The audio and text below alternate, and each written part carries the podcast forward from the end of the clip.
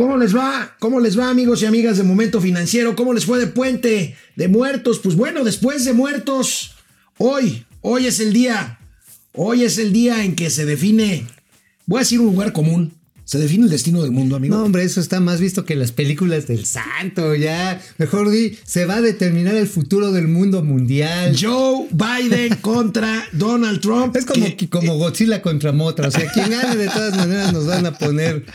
Bueno, vamos a estar, vamos a estar, este, pues muy al pendientes. Ahorita vamos a tener un enlace con Estados Unidos para ver cómo va por allá la jornada electoral. Y bueno, pues aquí en México una noticia que si bien eh, no está complementada, por me refiero a una orden de aprehensión que solicitó la Fiscalía General de la República en contra de Luis Videgaray, exsecretario de Hacienda, Crédito Ah, Público sí, y de están acusando de traición a la De patria. traición a la patria, ya se los Es que batearon. dicen, no, no dicen trae- que se puso su disfraz de Capitán América para invitar a Donald Trump y que eh, se puso eh, la playera de Pelé para pedirle lana o de Break y un montón de asuntos. Bueno, bueno, pues no prosperó esta solicitud, ahorita lo vamos a comentar. Y el tema de Interjet, que es un verdadero lío, es un desastre, Interjet. Hard landing, hard landing.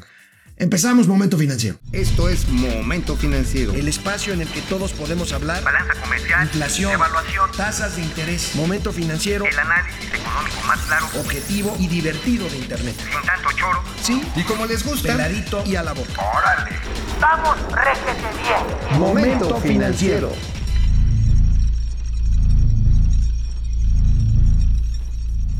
...3 de noviembre, 3 de noviembre de 2020, día de elecciones en Estados Unidos. Digamos que hoy concluyen las elecciones, amigo, porque 150 millones de posibles electores en Estados Unidos, de los cuales ya votaron por anticipado 100 millones de estadounidenses. Es un caso verdaderamente único Para en la araña, historia, historia para, la araña. araña. Más de 30 millones de estos posibles votantes son de origen latino. Vamos a ver rápidamente antes de enlazarlos a Estados Unidos cómo terminaron las encuestas antes de la jornada que El inició esta pool, mañana. el famoso Ahí está. pool. Pues bueno, en el, en el voto general, Biden 50 punto, 50.1. Oye, amigo, ya te has vista Ya no- ya no traigo. ¿eh? Ya ¿Cuánto te has es? vista pornográfica, ya ves pura de 50.7. aquella. Y Trump- 50.7%, Trump 44%, pero ojo, los votos electorales son los que marcan la diferencia. El ganador tiene que tener 270 votos electorales. Biden tiene asegurado, según esta encuesta, 216 y Trump solo 125. 126, pero ojo, eh, ahorita cuando empiecen a hacer el conteo de los votos que se mandaron por correo, porque allá el correo sí funciona, ¿no? No es como el de Cepomex. Sí, no, aquí mandas un paquete y para que llegue, ¿no?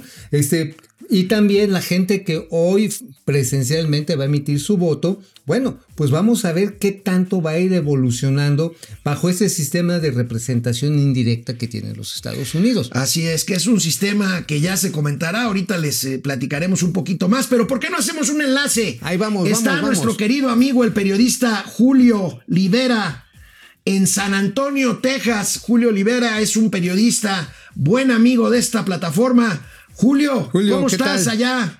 Buenos, bu- bu- Oye, buenos días. eh, Mauricio. ¿cómo están? Muy contento aquí de, de acompañarlos y poder pues eh, comenzar esta jornada tan tan llena de, de información, ¿no? Es la locura el día de hoy. Oye, ¿cómo estás leyendo, Julio? ¿Cómo estás leyendo los resultados del exit pool?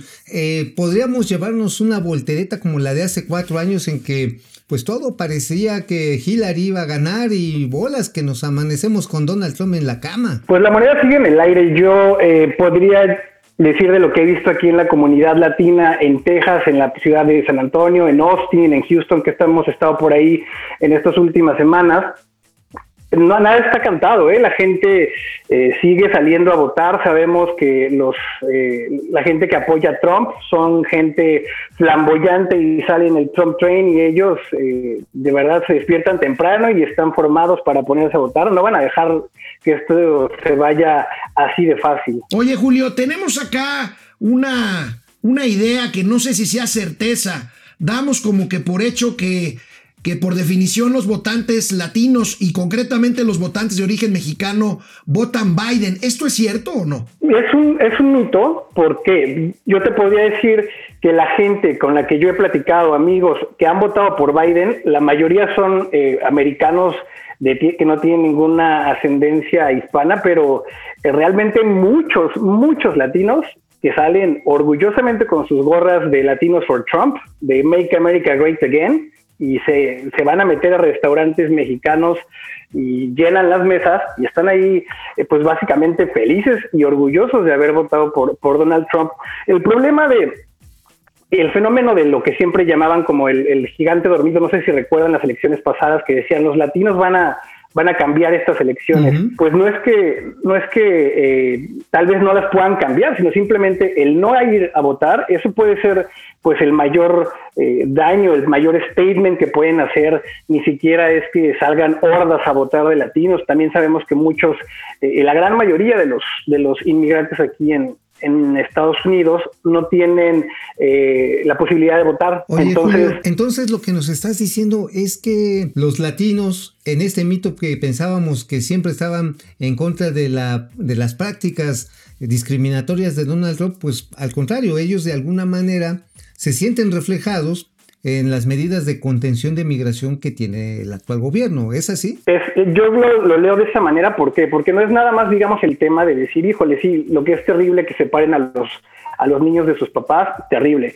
Pero por otro lado hay que tomar en cuenta que eh, los hispanos, por ejemplo, aquí en esta región de Texas, que como saben es un bastión republicano uh -huh. eh, histórico, ya desde claro. 1976, aquí en, en, Texas nadie ha ganado, eh, un demócrata no ha ganado en los votos Nada. electorales. Entonces, la mayoría de la gente que está aquí, de los latinos que están aquí, están trabajando, trabajan a veces dos, tres trabajos, llegan a su casa y lo único que quieren es estar seguros. Eh, la ideología mucho conservadora eh, hace muy buen clic aquí con, con, Texas, con ciudades republicanas y la verdad es que eh, pues el latino simplemente ve de qué manera eh, le ha afectado, digamos, en el día a día o le ha beneficiado en el día a día las prácticas eh, del gobierno. Y la verdad, pues no es, no es como que eh, a la gente le importe, por ejemplo, el Green New Deal, la verdad, eh, no he tenido ninguna plática con algún amigo hispano que esté preocupado o que sepa ni siquiera de qué va el New Green Deal. Lo que ellos ven y lo que nosotros también vemos es eh, el cheque de Trump.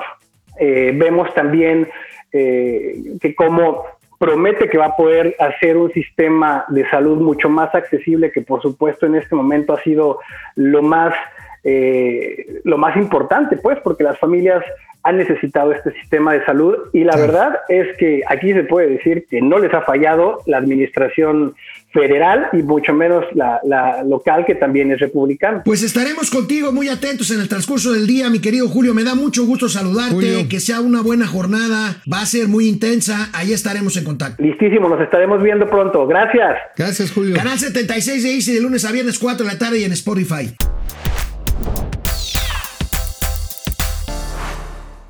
Amigo, ¿qué implica para México las elecciones de Estados Unidos? En materia económica, ¿qué implica no, bueno. que gane uno u otro? Tenemos el TEMEC, tenemos migración, tenemos seguridad, tenemos dos economías completamente enlazadas económicamente y Economías poco más. económicamente y, enlazadas. Y, y, Eso es filosofía gateliana. Y es amigo. filosofía gateliana. Ajá, y sea, cuatro mil kilómetros de frontera común. O sea, en otras palabras, estamos juntos con pegado. O sea, así como los siamesitos que nacen juntos, pues no hay manera de echarle un cerrote a. Bueno, sí hay unos cerrotes como el de Paula, ¿no? Pero no podemos meterle este, un corte realmente a esta región que se ha venido integrando. Pero amigo, hay cosas que no van a cambiar o no van a cambiar tan rápido en la relación de México con Estados Unidos después de lo que pase en la elección. Pero hay cosas que sí pueden modificarse. Por ejemplo, la política energética del señor Joe Biden es radicalmente diferente sí, claro. a la de Donald Trump. Se va más por las energías limpias. Ajá, y esto, pues por supuesto, para México, para el gobierno mexicano, va a representar un jalón así de oreja, así tipo abuelita, cuando lleguen con el rollo con el rollo de que, oye, pues este, pues estás bloqueando la inversión que traen las empresas de generación fotovoltaica o eólica, ¿no? Uh -huh, o sea, uh -huh. ahí, va, ahí hay un piquete de, este, de ombligo muy canijo. ¿Y sabes también con qué, amigo? La relación laboral. La relación laboral. Las relaciones laborales. Hay que recordar que en el TEMEC, amigo, el capítulo de, de respeto y libertad sindical se genera a partir de la insistencia de la, del Partido Demócrata, de los legisladores demócratas, para que se incluya pues un sheriff, literalmente, o sheriffes este, laborales, que vengan a México a certificar que evidentemente... Que eso no va a cambiar, gane quien gane. Eso está en el tratado y hay que cumplirlo. Pero ¿no? ahora sí, depende qué tanto te van a apretar. Eso sí, eso sí. O sea, te mandan igual, te mandan, este, no sé, a Tiloloco Maground como, como sheriff. No pasa nada. loco Macro. Ajá, Magra- Pero bueno, o te mandan a este, ¿cómo se llamaba? El que salía al tío Joe, el que salía en Bonanza. Ah, Joe. Joe. Y entonces, aguas, ahí sí. Bueno, México, México, amigo, representa el 14% del comercio exterior de Estados Unidos con el mundo. De ese tamaño. Representa el socio comercial número uno de Estados Unidos por encima de Canadá y de China. Y son casi 350 mil millones de dólares en lo que va del año el intercambio, el intercambio comercial. De ese tamaño. Pero ¿por qué no vemos qué dice el presidente López Obrador hoy en la mañana que le preguntan si cambiará en algo la relación económica con Estados A ver, ¿qué Unidos dependiendo quién gane? ante cualquier resultado en la elección de Estados Unidos, nosotros tenemos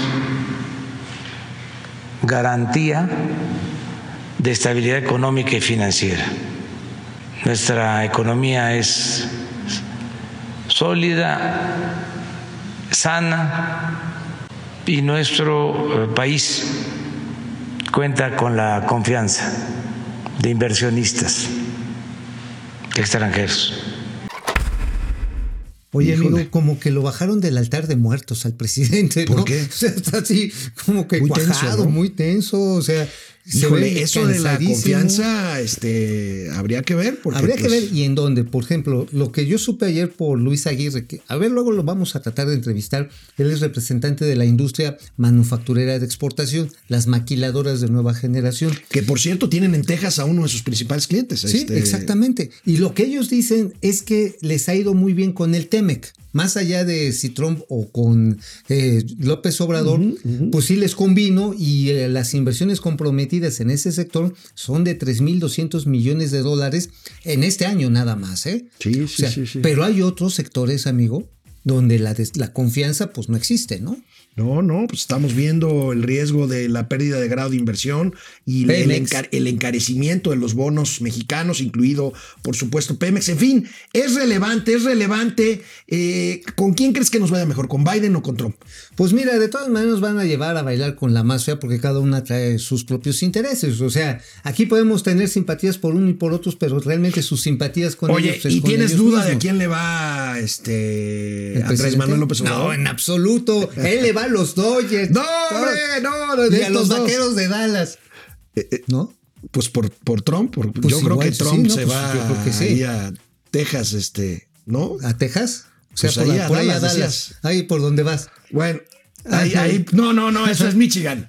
Este, que Michigan, que por cierto, Michigan es otro de los estados. Miren, los estados clave para hoy son Florida, Pensilvania, Michigan, Ohio.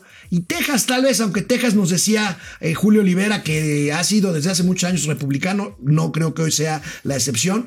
Si Trump pierde Pensilvania, adiós. Si pierde Texas, ya sería una tragedia. Una Florida tragedia. también es un estado. Ahora, hay que ver también esto cómo está representando en los flujos monetarios. O sea, si algo ha mantenido a flote el mercado interno, no son las dádivas que del gobierno federal, no. Son las remesas, las remesas que mandan los remesos de nuestros pa- compatriotas. ¿Por qué remensos? hombre? No, Pues ayudan remesos, muchísimo. remesos. Los remesos. Sí, Dirás pues, son- remisos. Sí, sí, pues mandan la lana. eh. Bueno. Bueno, porque digo, hay, hay mujeres que trabajan y mandan remesas y los Por hombres cierto, mandan remesas. por cierto, si gana Biden, va a haber un segundo paquete de apoyo a las empresas inmediatamente este, norteamericanas, lo cual beneficiará a las remesas también. Claro, ahora también hay otro factor interesante, los Dreamers. Joe Biden acaba de hacer un pronunciamiento muy específico de que los Dreamers también son norteamericanos. Los jóvenes. Los jóvenes, digo, qué bueno, pero por otro lado, qué tragedia, porque en nuestro país, mientras está la señora Álvarez Huila ahí sacando el pollo y la gallina para hacer,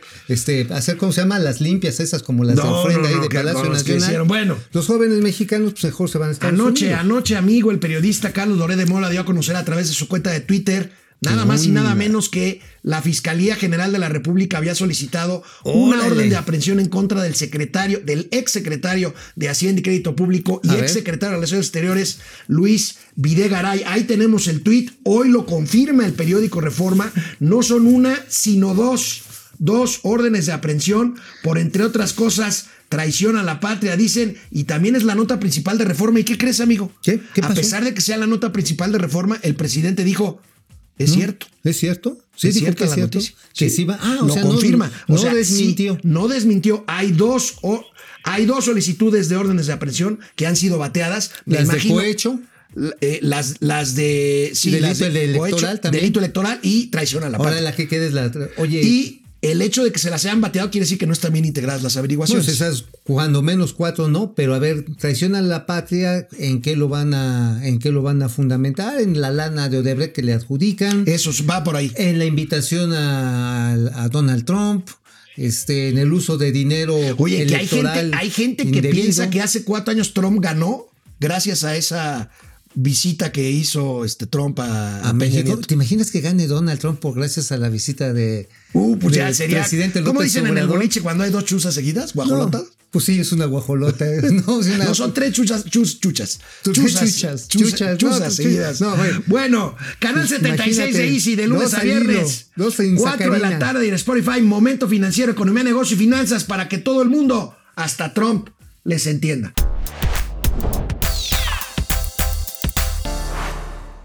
Oye, amigo, una cosa que es, pues, híjole, no sé si decirlo graciosa. Sí, sí, es ya ves el pleito que traen los gobernadores con la federación Ah, por el pacto sí. fiscal. Sí, sí, sí, por bueno, la lana. Ayer mandaron una carta en la noche al presidente de la República en donde piden esquina. Dicen, oigan, vamos a dejar la discusión del pacto fiscal. Vamos a concentrarnos en el presupuesto, Presupuesto, 2021. que ya se aprobó. No, no se ha aprobado. Se va a discutir esta. Ya no, ya habían aprobado en lo general, ¿no? No, no, no.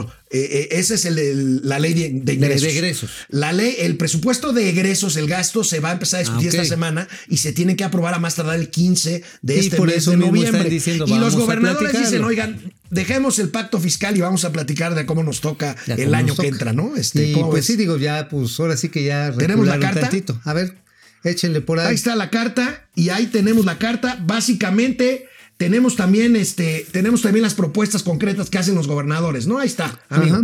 La distribución geográfica de recursos pendientes, es decir, lo De- que del no Insabi, aplicado sobre todo. el quien sabe y la SCT, porque la SCT, pues ahorita nada más ha hecho caminitos a mano, eh, la, garantizar la inclusión en proyectos específicos de infraestructura, que no hay. ¿eh? Fíjate, no, no hay. Esto es interesante. Quieren generar los gobernadores un fondo de estabilización en caso de que no se alcance la meta de recaudación. No se va a alcanzar la meta de O sea, recaudación. quieren formar un nuevo un nuevo fondo que ya se acabó el gobierno en dos años. ¿Pero Eh, de dónde, de dónde le vamos El a fondo de estabilización, no sé. Pues Dicen sí. ahí que usando remanentes de operación del Banco de México no se pueden usar más que pagar deuda, hasta donde yo entiendo. Exactamente, sí, claro. Y bueno, hay siempre una partecita de ese remanente del Banco de México que se puede utilizar para dar aportación al ramo 23. Además, ese, ese, es ese que queda. remanente de Banco de México va a llegar hasta por ahí del mes de abril por, por ley. Ajá, y bueno, no, también quieren los gobernadores crear un fondo de atención para la emergencia sanitaria, pues porque la segunda Bueno, ya ves. ola está ya. No, bueno, Durango ya se fue a semáforo rojo. Chihuahua también. Nuevo León está a nada. Y este y Jalisco, pues, este, está ya con el botón de emergencia. La Ciudad de México no se ha ido ahí porque, pues, este, yo creo que Hugo López Miau le está haciendo manita de puerco con chile a Claudia Sheinbaum. Pero el número de contagios en la ciudad va al alza aceleradamente. Y después de las imágenes que vimos de gente que iba en el centro a ver la mega ofrenda, etcétera, etcétera, híjoles, aguas, en 15 días ahí les encargo. Aguas. Bueno, vamos a pasar lista. Lolis Ordóñez, ojalá pierda Trump. Yo también espero eso. Depredador mercenario, Depre, ¿cómo estás? Mm. Depre. ¿Creen que habrá consecuencias con los resultados de la Auditoría Superior de la Federación? Ahorita vamos a hablar de eso, Depre. Los problemas que est- se está comenzando Interjet. ¿Tendrá el mismo destino de Mexicana? Híjole, si no le meten Pues, dinero de algún lado. Ya eh, no va- le- a va- ver, ¿de va dónde? Ya. Carlos- si Carlos Cabal Peniche había metido su lana y dijo, mejor no, porque ahí roban. Ah, imagínate. Ángel Lira del Estado de México, Franco Soria desde Aguascalientes, Fernando A. González. Pues, las elecciones de Estados Unidos después de las mexicanas son de las, las más importantes para nosotros. Ah, bueno, Sí, por cierto. supuesto, sí. Aunque no votemos, pero sí Así tenemos es. parientes, muchos que votan allá. Fidel Reyes. Yo tengo unos, unos sobrinos allá que se apellidan Smith. Son Carwell Smith. Flowers, ¿no? No, Smith no, Flowers, no seas payaso. No, no, Smith. No, son los Cabrera, porque los Ok. impulsores también somos fan, Cabrera. fan destacado. Eh, Laura Ochoa, hola queridos informantes. ¿Es cierto que, que si gana Biden no le convendría a México? No, yo, yo creo que. Mira, después de Trump, yo creo que todo puede ser mejor.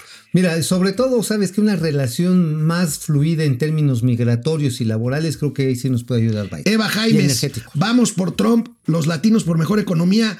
¿Está bien? Mira. Ya ves lo que nos decía este Oye, Julio Olivera, que, Sí. que van a votar Yo por. creo que las elecciones en Estados Unidos van a estar como esto, van a estar, van a tener que salir así con, ah, mira, sí, Aguas, aguas, aguas, aguas. ah, sí, ah, y a ver si no se rompe y vale madre. Víctor. Manuel Sapien, Jorge, Albe- Jorge Ah. Alberto Torres, Aleida Chavarría y en YouTube Leti Velázquez, Juan Manuel Manso, Juan Ramón No, Ari Loe, Paco García. Mira, gane quien gane. Vamos a practicarlo así. ¿Qué va- se espera para México? Así, más o menos, así te pones a las de acá.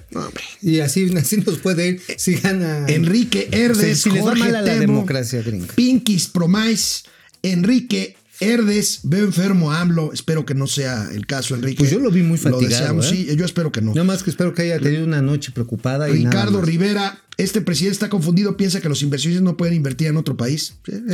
Has dado en el clavo, se Pues, ya llama lo están competencia. haciendo, ¿eh? Ya lo están lo haciendo. Ruth. Ara- Aratia, ayer hicieron falta. No, aquí estuvimos. Sí, Aquí con estuvimos con, las calaveritas, ¿eh? calaveritas. Bueno, pues vamos a hablar precisamente. Vaya, leo el de internet, amigo. Fue un Sí. caos. En la aviación local se cancelaron vuelos domingo y lunes de Puente de Muertos. Porque no tenían lana para pagar el combustible. Así de simple, no le han pagado a los trabajadores que, por cierto, en estos momentos están bloqueando parte del acceso de Boulevard Puerto Aéreo allá en el, en el ¿qué es? oriente de la Ciudad de México, porque ya les deben dos meses y cacho de salario.